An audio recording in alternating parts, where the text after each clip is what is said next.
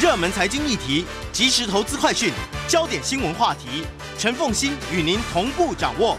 欢迎收听《财经起床号》。Hello，各位听众，大家早！欢迎大家来到九八新闻台《财经起床号》节目现场，我是陈凤欣。回到今天的一周国际焦点，在我们线上的是台大政治系国际关系讲座教授苏永达苏教授。这个也非常欢迎 YouTube 的朋友们一起来收看直播。在八月一号您正式上任社科院院长之前呢，呃，这个还要麻烦你哦。但我们这个可以来一声恭喜哈，非常 非常的恭喜你在台大的这个这个这个这是不容易的一件事情。好。好，所以呃，我们来看一周国际焦点呢、啊。首先呢，这个是美国的内政啊，但这件事情可能对美国内部其实影响是非常大的。就美国维吉尼亚州的城市终于移除了李将军雕像。如果大家熟悉的话呢，在一八六零年代的时候的这个美国内战期间，到现在其实伤痕累累。那南方阵营的最主要的将军其实就是李将军，而且他一开始的时候其实是美战皆捷，当然后来他抵不过这个长期的消耗战哦。那李将军其实代表的意呃政治意涵就非常的多，所以这一次移除李将军的雕像，势必也对于美国内部的政局产生重大冲击。好，这个就讲一下这个来龙去脉哈，就是。他呃是在二零一七年的时候，这个议题开始兴起啊。如果呃大家看一下二零一七年那个，最主要就是因为呃这个黑人的这个命案，然后所以黑人的命也是命这个运动。那这个运动掀起来以后呢，呃就是等于算呃等于说呃这个运动者就在全国找，就是认为还有奴隶象征的这些意涵的呃这些事物。那其中一个重要的就是。南方战呃，这个南北战争的时候，南方的领袖 Robert Lee 他的雕像，那他的雕像其实在美国南方各州其实很多的城市都有，那因此呢就产生非常多的冲突。那这个呃这次移除的这个城市叫 Charlevoix 啊，大家看这是一个原来是一个法文的名字啊，那就是说呃他在南方在维吉尼亚州，然后他在二零一七年的时候其实就。呃，就反对这个雕像的人，其实就集结要把雕像拆掉。那我呃，那结果那结果在这个礼拜正式拆，就是正式要移除啊，就是判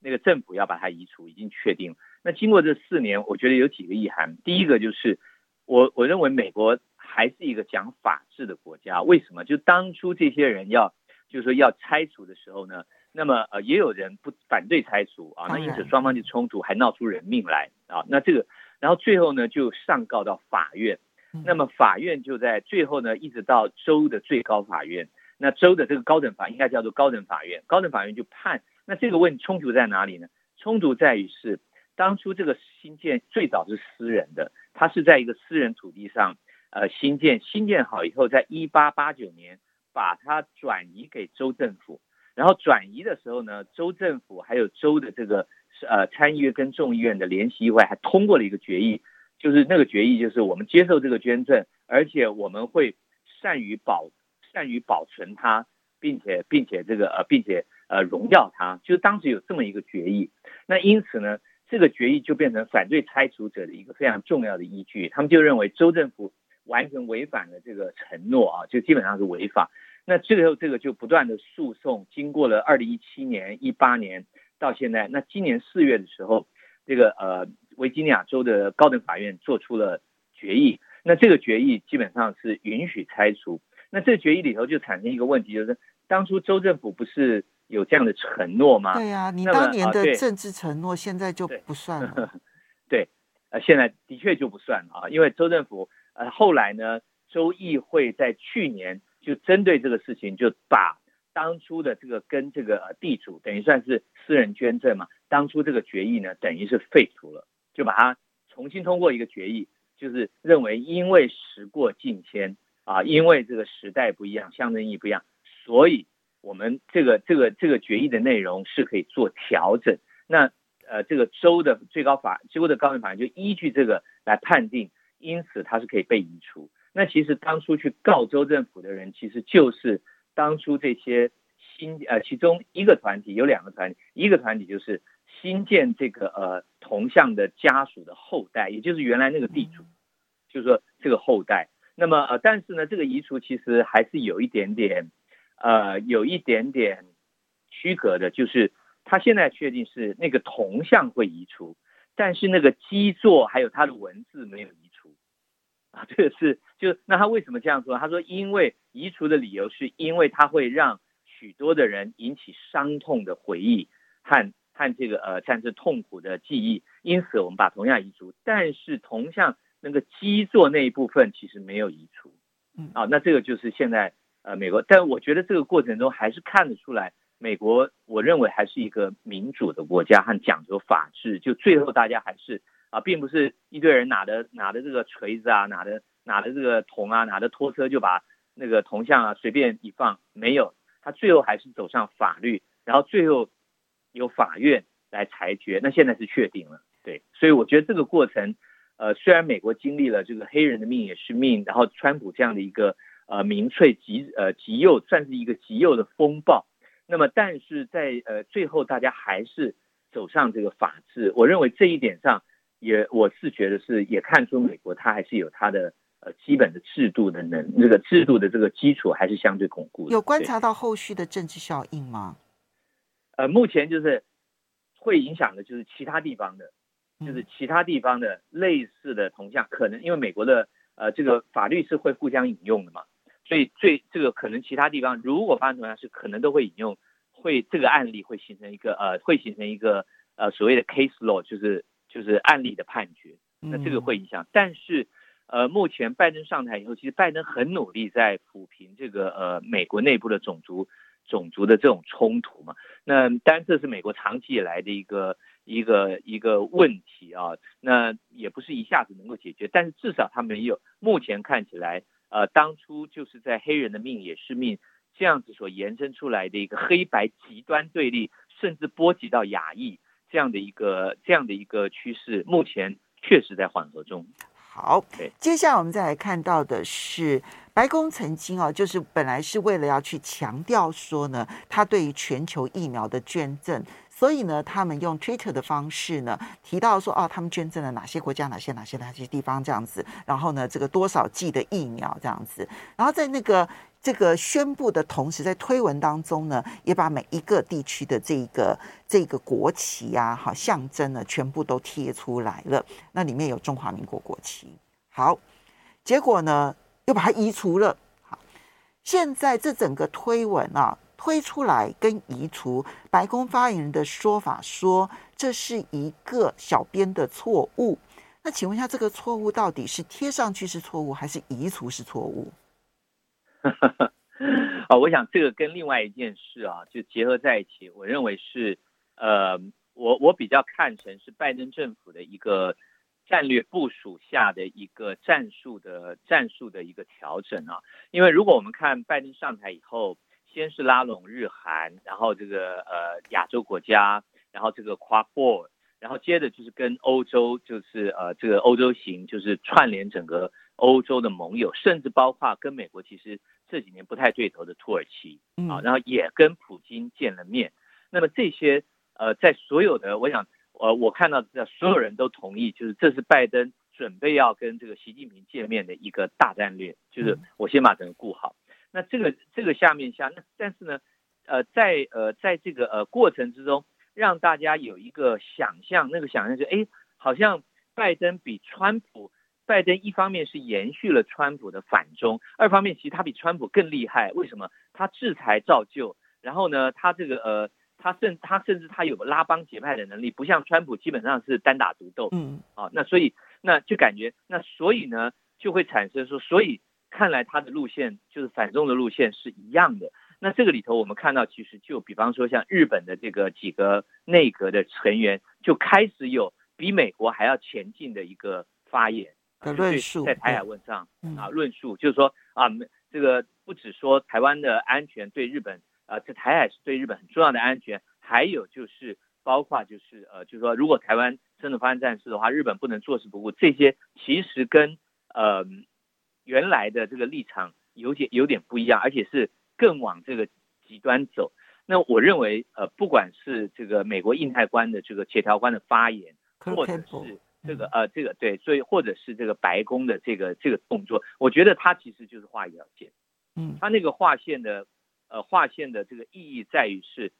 呃要跟要跟大陆做呃要跟习近平见面，然后开始要跟大陆交手了，就是开始某个程度可以是说开始开始就是要谈，不能说是摊牌啊，但是开始要谈判了，就是我们要谈判。那这个时候，然后我们看到大陆的动作也出来，就是大陆开始，比方说对到美国要上市的这个呃这个企业等等做呃，就是说因为它有数据的问题嘛，就基本上就做管控了。那美国也对也对某些呃大陆企业继续的继续的压制。所以你觉得现在中美都在采取一个见面之前的红线划线管控？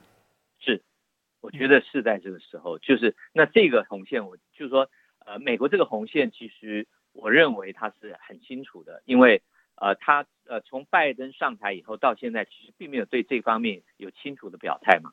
那这个表态其实他成绩并不高，嗯，就是他并不是总统，也不是国务卿啊，他基本上是用一个算是不是呃不是不是正式体系里的一个领袖级的发言。那我觉得，但是他是一个很清楚的一个风向。嗯、那我觉得这个是非常清楚，而且他接下来，但这条红线其实他在经贸上面没有任何的退缩，更往前进哈，所以他的制裁的这一个这个企业的加速还在增加当中哈。因为台湾这个是廉价的，呃，对，但但他唯 一他唯一牺牲掉的只有台湾呢。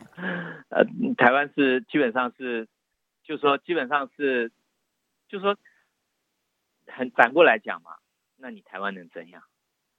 嗯，就是说今天以。以我们政府这样的操作，你还有空间吗？啊，莫里西被安装，对对对，莫里被安装，哎对，嗯对，就是说你你你要跟中中国大陆谈判吗？嗯，能吗？啊，你要你要跟他和这个，你就说呃，就说现在的情况就是我们自己等于把自己绑住了，嗯，就是我们这个就是其实我觉得坦白讲，台湾历史上我们也吃过这样的亏啊，就是说我们完全就是相信，其实最近阿富汗的这个撤军也让人。很担心的就在这啊！如如果各位去看啊，小布希总统上台，第一个做美国座上宾的是阿富汗总统，对，当做最大的贵宾，然后哇，这个布希总统跟他发表共同声明，共同开记者会，他到美国是大这个所有官员都出席，是一个非常隆重而且盛大的一个盛大的一个欢迎，把你捧得好高好高，对，把你捧得最高，就你上布希总统上台以后，第一个到白宫受访的是阿富汗总统。大家有没有想过，就如果今天是中华民国中，你是什么感受？你觉得美国真是我的朋友？嗯，可是十年过去了，嗯，他把你摔的也最重，嗯，是，所以这就所以这个，所以，但是美国的支持对我们现在绝对需要，但是美国的支持我们要善用，嗯，这个很重要，就是美国的支持我们要善于有智慧的运用，就是我们要做一个 smart Taiwan，这个是我的概念，not stupid。嗯，好，那这个很重要。对，啊，S 台湾，哈，S 台湾 or stupid, not stupid。OK，嗯，我们接下来先来看一下这个中东情势。好了，阿富汗战争，刚刚既然提到了阿富汗战争了，嗯，拜登下定决心要结束阿富汗战争，哈，这当然是我觉得这个是美国内部跨党派的民意上面的一个需求。他不是只有在川普去年就已经签了协议说要这个撤出阿富汗，而是呢。所有集体的名义让任何的总统他都必须要去做这件事情，因为二十年的阿阿富汗战争其实看不出有任何的进展，非退不可。但是这一个战争呢，退的这个过程啊，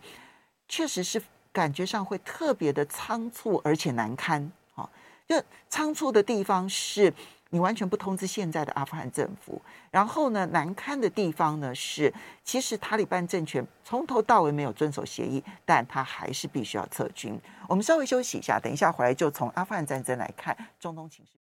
欢迎大家回到九八新闻台财经起床号节目现场，我是陈凤欣，在我们线上的是台大政治系国际关系讲座教授苏宏达苏教授，也非常欢迎 YouTube 的朋友们一起来收看直播。好，苏教授，阿富汗的撤军，我觉得撤得有点灰头土脸。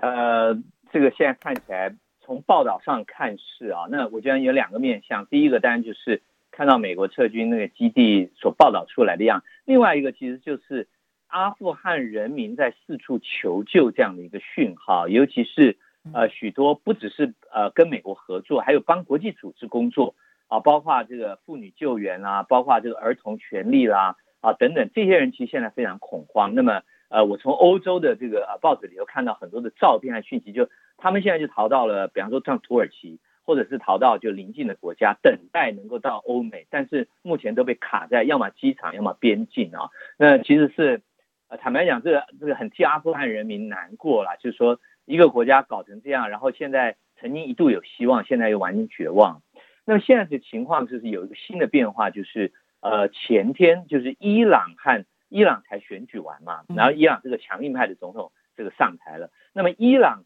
在前天和这个塔利班的首领举行了峰呃峰会啊，这个就是很重要的一个讯号。为什么？就是呃美国离开以后，其实就产生一个权力真空。那么呃其实。呃，我我看到美国很多的呃，不管是智库或者专，他们有点在炒作中国大陆的这个威胁啊，就认为说阿富汗出来以后，其实为中国大陆啊，对中国大陆的影响或中国大陆，但是事实上目前真的采取行动的其实并没有中国大陆，其实反而是它周边的国家，包括俄罗斯。包括伊朗，还有包括土耳其啊，包括土耳其。那么伊朗这个呃跟塔利班会面，我认为是一个非常清楚的讯号。那个讯号就是，伊朗其实跟这个阿富汗的接壤的边境是非常长的。对对，就是说呃非常长啊，但是它长期其实也有很多的摩擦。对，但是呢，他跟塔利班见面，我认为这个讯号很清楚，就是其实就是未来就是塔利班了。嗯，这个这个他没有跟阿富汗政府嘛。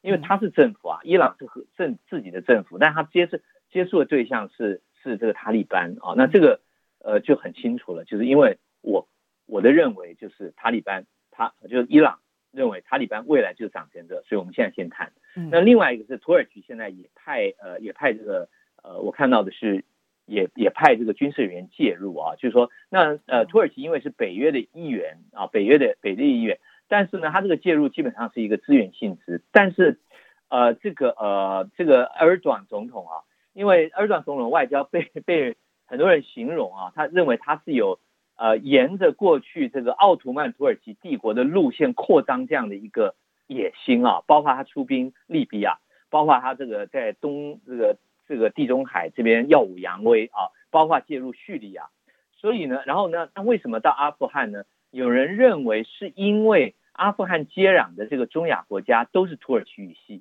啊，土库曼啦，土耳呃 Turkestan 啦，哈，这些都都是土耳其语系。那土耳其向来对土耳其向来把中亚甚至延伸到中国的新疆，都认为是土耳其关怀的范畴之内。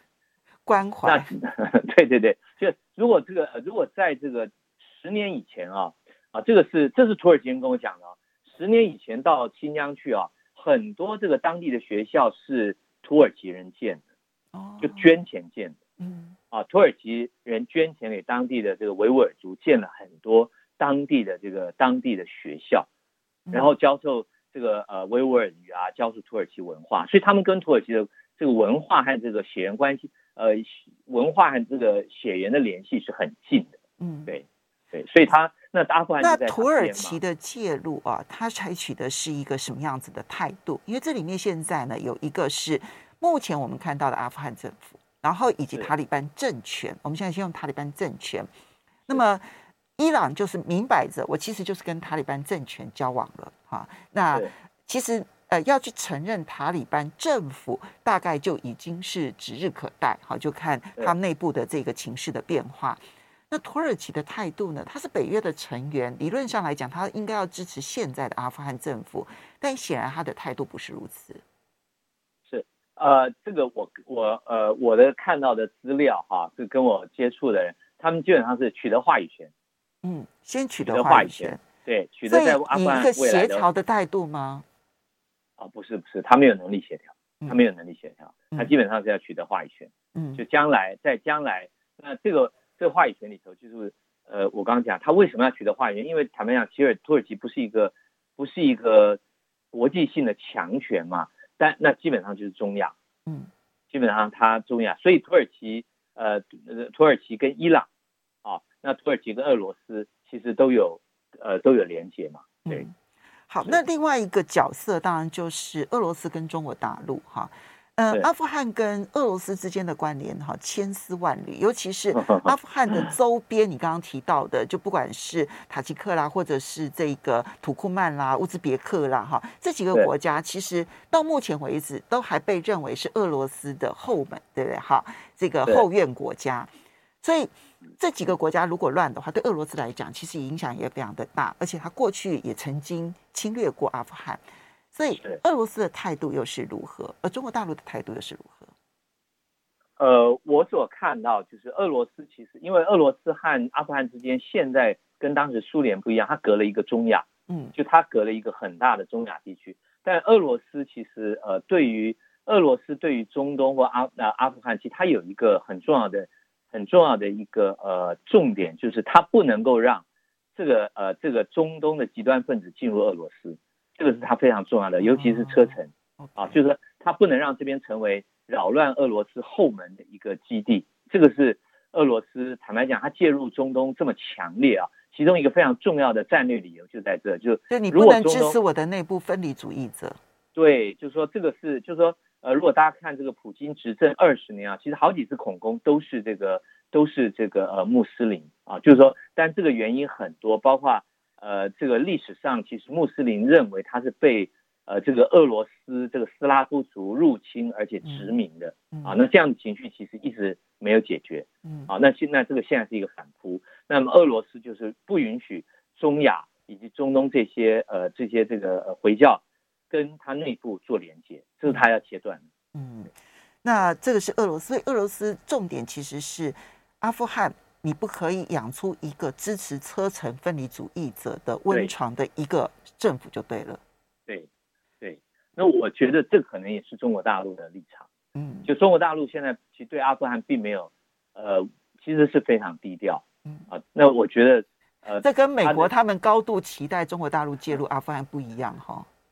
对对对，我觉得这个坦白讲，我觉得中国因为历史长啊，中国对于周边的事情，其实这种记忆和经验是丰富的。嗯，所以呃，在阿富汗这个这个这个件事情上，我们看不到就是中国大陆角色，但是很明显，中国大陆也害怕就是中亚和的阿富汗从阿富汗进入这个中国大陆的这个回教激进分子。嗯，这这也是呃这也是大陆为什么这个呃从二零一五年以后在新疆这么严厉的一个重要的原因。嗯，就是要切断，就是呃，新疆跟外部的所有这些回教激进分子的连接，嗯，各种的切断，包括金援。所以像我刚刚讲那个，呃，像土耳其那个捐学校的，这个后来就后来就完全不可能。嗯，后来就是呃，大概在五年以前、六年前，我听他们讲，就是完全不可能，他们要进去都不可能。嗯，那那之前没有，之前很松，就是说他们捐学校啊，这那我曾经问过土耳其人，我说那你们到新疆？你听得懂？他说这六成听得懂。他说不用学，就是说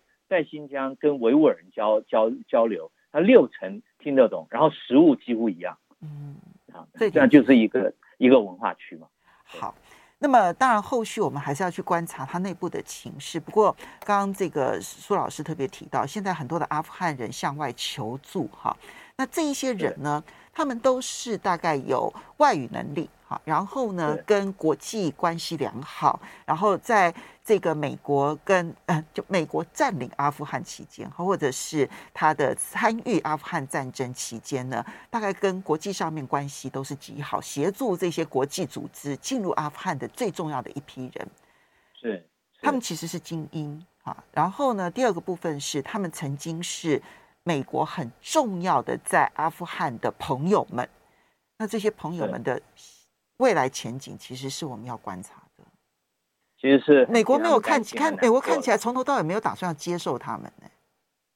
嗯，对，我觉得我我这样讲，我觉得如果我们去看历届啊，其实不止美国啊，很诚实讲，不止美国，就所有强权在撤退的时候啊，呃，其实对于呃，就第一个当然是顾到自己人嘛，就自己的军队还有自己的侨民，我想这个是正常。那至于他的跟他合作的人，其实。历来就不可能，坦白讲，大部分是顾不到。嗯，这个包括法国，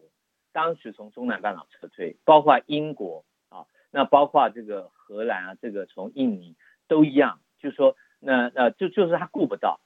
他顾不到，就是这个整个撤退，因为坦白讲，他撤退并不是一个胜利完胜以后，然后然后回家嘛，不是，他是一个。决定这个就是说我达不成我的任务，就我我我没有办法完成我原来设定的目标，那我就离开了。那某个程度是有外在压力的情况下，也有军事风险的情况下，那这个时候的撤退其实军事安全第一，保护我的侨民第二。那至于跟我合作的人，其实就不一定了。那过去历届美国在呃美国在越南撤退就最明显了啊。那美国在各地撤退，还包括其他的强权，其实都有，这都是嗯共同的现象，并不是美国独有。撤退而且丢弃，嗯。呃，其实是啊，这个不然怎么办呢？这个就是说，这个在美国的立场，所以要小心啊，千万不要被人家撤退之后丢弃。所以我们要 smart，就说作为小国，对，这个是我真就是呃，作为小国，其实要呃，作为小国的时候，就是要预先去判读大国的走向，这个其实很难，可是却不得不的，这个是对，这也是我为什么要跟大家介绍《大战略》这本书的重要原因啊。好，接下来我们再来看到，其实这件事情啊，在国际上面也非常高度关注，我们大概比较少注意啊，那就是埃及跟伊索比亚啊，伊索比亚呢，嗯，这个尼罗河啊，它的它是由南往北流的嘛，哈，由南往北流入海，那所以呢，南边呢其实是上游，然后呢，到了埃及的尼罗河口的时候呢，其实它已经是最下游了，所以埃及是在尼罗河的下游，以伊索皮亚是在尼罗河的上游，中间还有一个苏丹，对不对？我印象中还有一个苏丹。呃，左呃，在它的它的呃，他们两个中间，对他们两个中，哎，他们两个中间对，隔一个苏丹，没错没错。所以伊索比亚现在呢，要在它等于是在尼罗河的最上游，它盖水坝。当然，这跟它的这个水力发电啦，还有它的水利资源运用机来讲，这是一个重要的基础建设。但是你上游盖了水坝之后，下游的尼罗河，它从灌溉然后到运用，每一个层面都会受到影响，所以引发的是伊索比亚跟埃及之间产生了极大的争执。现在情况如何？现在情况就是水坝就盖了，就开始蓄水了，那你奈我何？那埃及埃及怎么抗议都没有用吗？因为这对埃及冲击真的太大了，而且苏丹其实也在抗议。对，呃，就就是说，呃，我这样讲哈，就是说两个重点，第一个就是，呃，其实这个对我们台湾的启示哈，呃，就是对所有亚洲国家启示是水，其实已经取代石油，成为我们更重要的一个资源的一个战略资源。就是说，因为所以我们稍微休息一下，等一下好好剖析这件事情的影响，马上回来。欢迎大家回到九八新闻台财经起床号节目现场，我是陈凤欣。在我们线上的是台大政治系国际关系讲座教授苏宏达苏教授，也非常欢迎 YouTube 的朋友们一起来收看直播。我们来看埃及跟以色呃跟伊索比亚的水坝争执这件事情，其实是有告到联合国安理会，但是不了了之，是吗？对，没有用，就说呃，而且非洲联盟也出来协调，也是也是没有用啊。那呃。呃，这个到现在，但而且他现在已经开始蓄水，第一期第一期的这个工程已经完，就开始蓄水了。然后埃及继续抗议啊。那么目前，呃，就是埃及继续抗议，苏丹抗议，但是衣索比亚我行我素。那这个目前看起来是没解。对，而且现在，呃，就目前其实没有立即就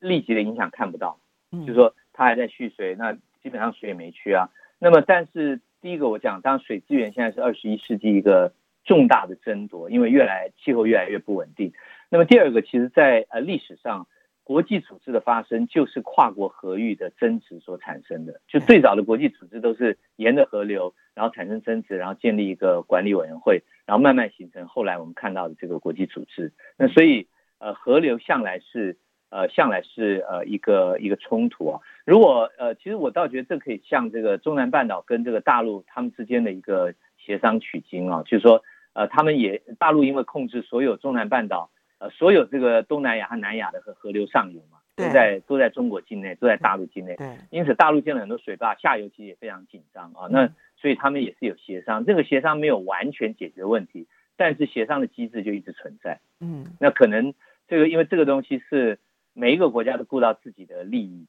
嗯，那这个是很很现实的啊。那就那怎么在这个利益里头协调？其实，呃。我看到的是，最后的结果只有两个，一个就是外在强权的介入，嗯，第二个就是说你有别的利益交换，嗯，啊，这个就是不然的话，其实如果单谈这个河流，上游的国家基本上不会理下游国家，除非把别的利益抓进来，嗯，啊，那就变成一个综合性的谈判，就是说你你是上游你占便宜嘛，不过如果你这样做的话，我有别的东西你会吃亏，那这个时候就可以谈。但如果都没有，那只能仰赖上游国家的善意，其实就很难。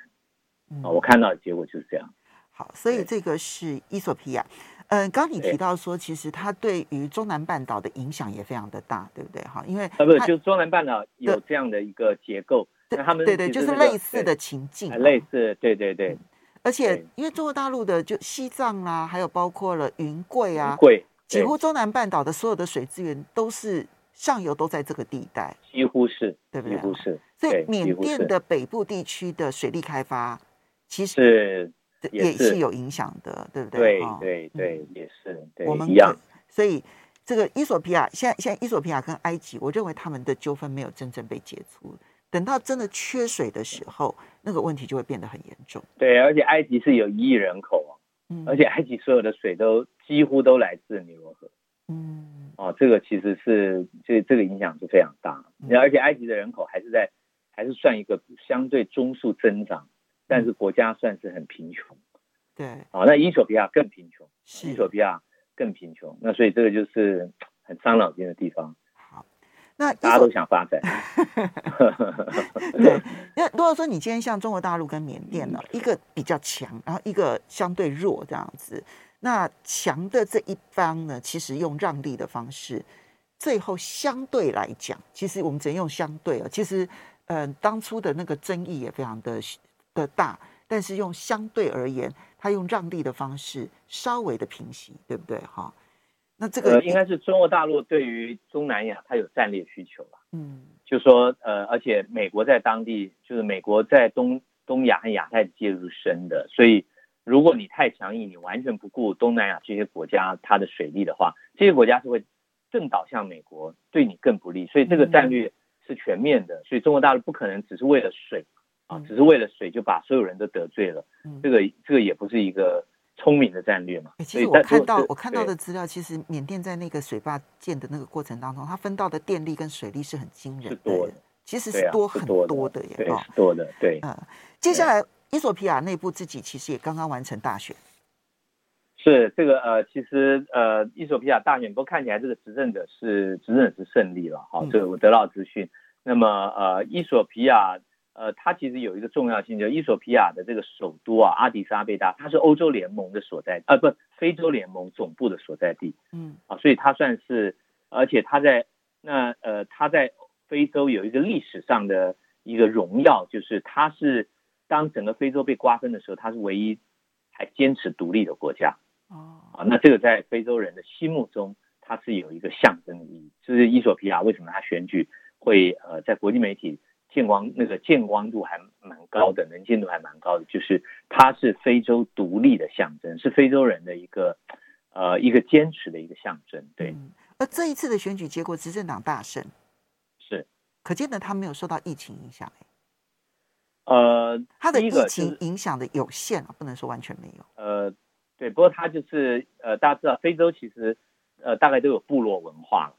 非洲都是呃很很多都是选举，其实就跟台湾的派系啊家族更深化，它不只是派系家族，它是部落啊，它是部部各个部落。那这个这个领袖基本上就得到大部分部落的支持，嗯，啊，那这个呃疫情可可能没有那么严重，所以没有就没有那么严重影响到选情。对，嗯，好，接下来我们再来看到的是中欧之间的关系了哈，欧洲之间的关系。那么嗯。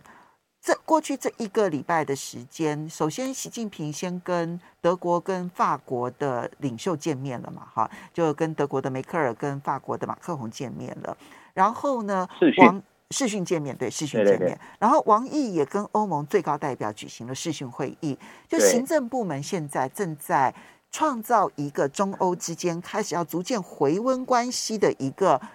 范围一个环一个环境，但欧洲议会这边呢，显然对整个反中的力道还是非常的强。那欧洲议会呢，七月八号表决通过，呼吁官员抵制北京的冬季奥运。我们怎么看待？呃，这个风信，我觉得你这个分也完全正确啊。就是说，现在就是有两个，呃，欧洲对于中国大陆态度出现两个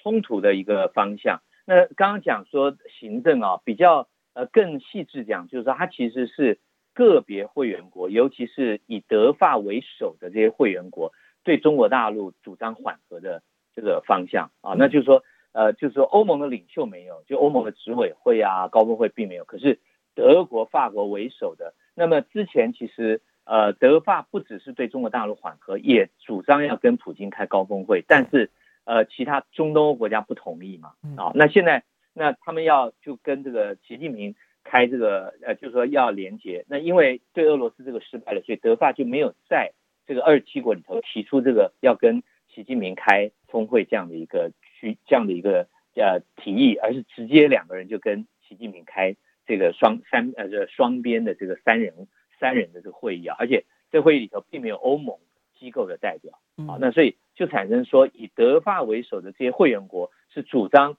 要跟中国大陆缓和，但是呢。欧洲呃，这个代表整体欧洲的这这些领袖，包括欧洲议会，反而是主张强硬的啊。那那这个里头，当然欧洲议会是最强硬的啊。这个你看通过的票数，因为欧洲议会七百零四票嘛，就五百将近六百票通过，这是非常高的一个非常高的比例。不过它通过的是没有拘束力，对啊，就是它是一个建议案，就是它建议。那么我认为这个建议呃，现在提出来，我我我我比较分析是。我觉得它背后还是因为，如果我们去看当天，他通当天通过非常多的 resolutions，嗯，这是其中一个而已。哦、那么让我看到就是说，呃，其实欧洲议会在通过，我认为他对呃，因为新疆这个议题不是新的议题了啊，这个呃都不是新的，但是他把北京的冬季奥运拿出来啊，我认为这个被这个我让看到的还是一个压力团体的一个操作，嗯，就是这个时候谁会去谁会去谈北京冬季奥运、夏季奥运都。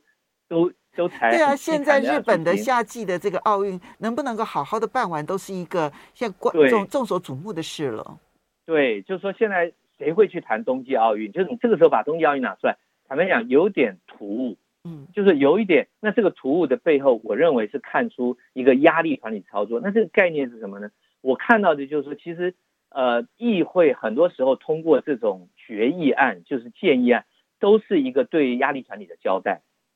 啊，就是说，啊，就是说，啊，好，你那那只要就是大家反正这个没有拘束力嘛，但是我可以对你，你是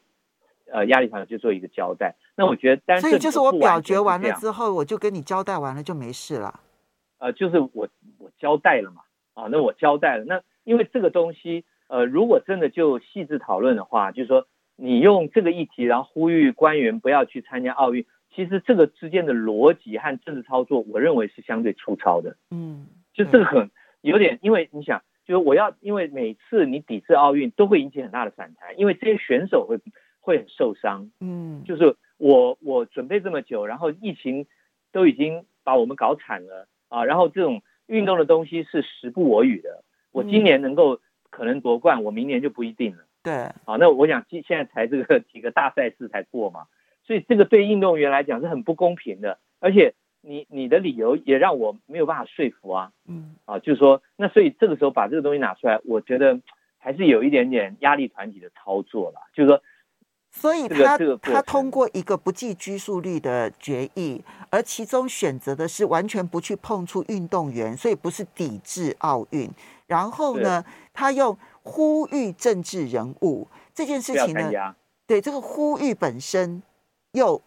力道更小。用这样的方式去跟压力团体做一个交代，希望那是希望能够结束这个话题吗？不会吧？啊，不会。但是我想这个呃，我认为对中国大陆是属于一个非常重要的讯号，就是呃，我跟中国大陆很多的学者，包括专专家官员，其实他们很多时候把不管欧盟或美国很多关于人权的操作，认为都是一个呃外交的一部分，但是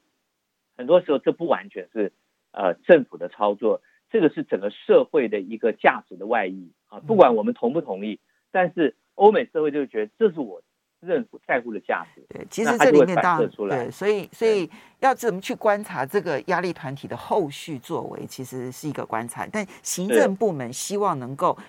赶快能够有个进展，这个德法尤其是明显的哈。我们要非常谢谢苏宏达苏老师，谢谢。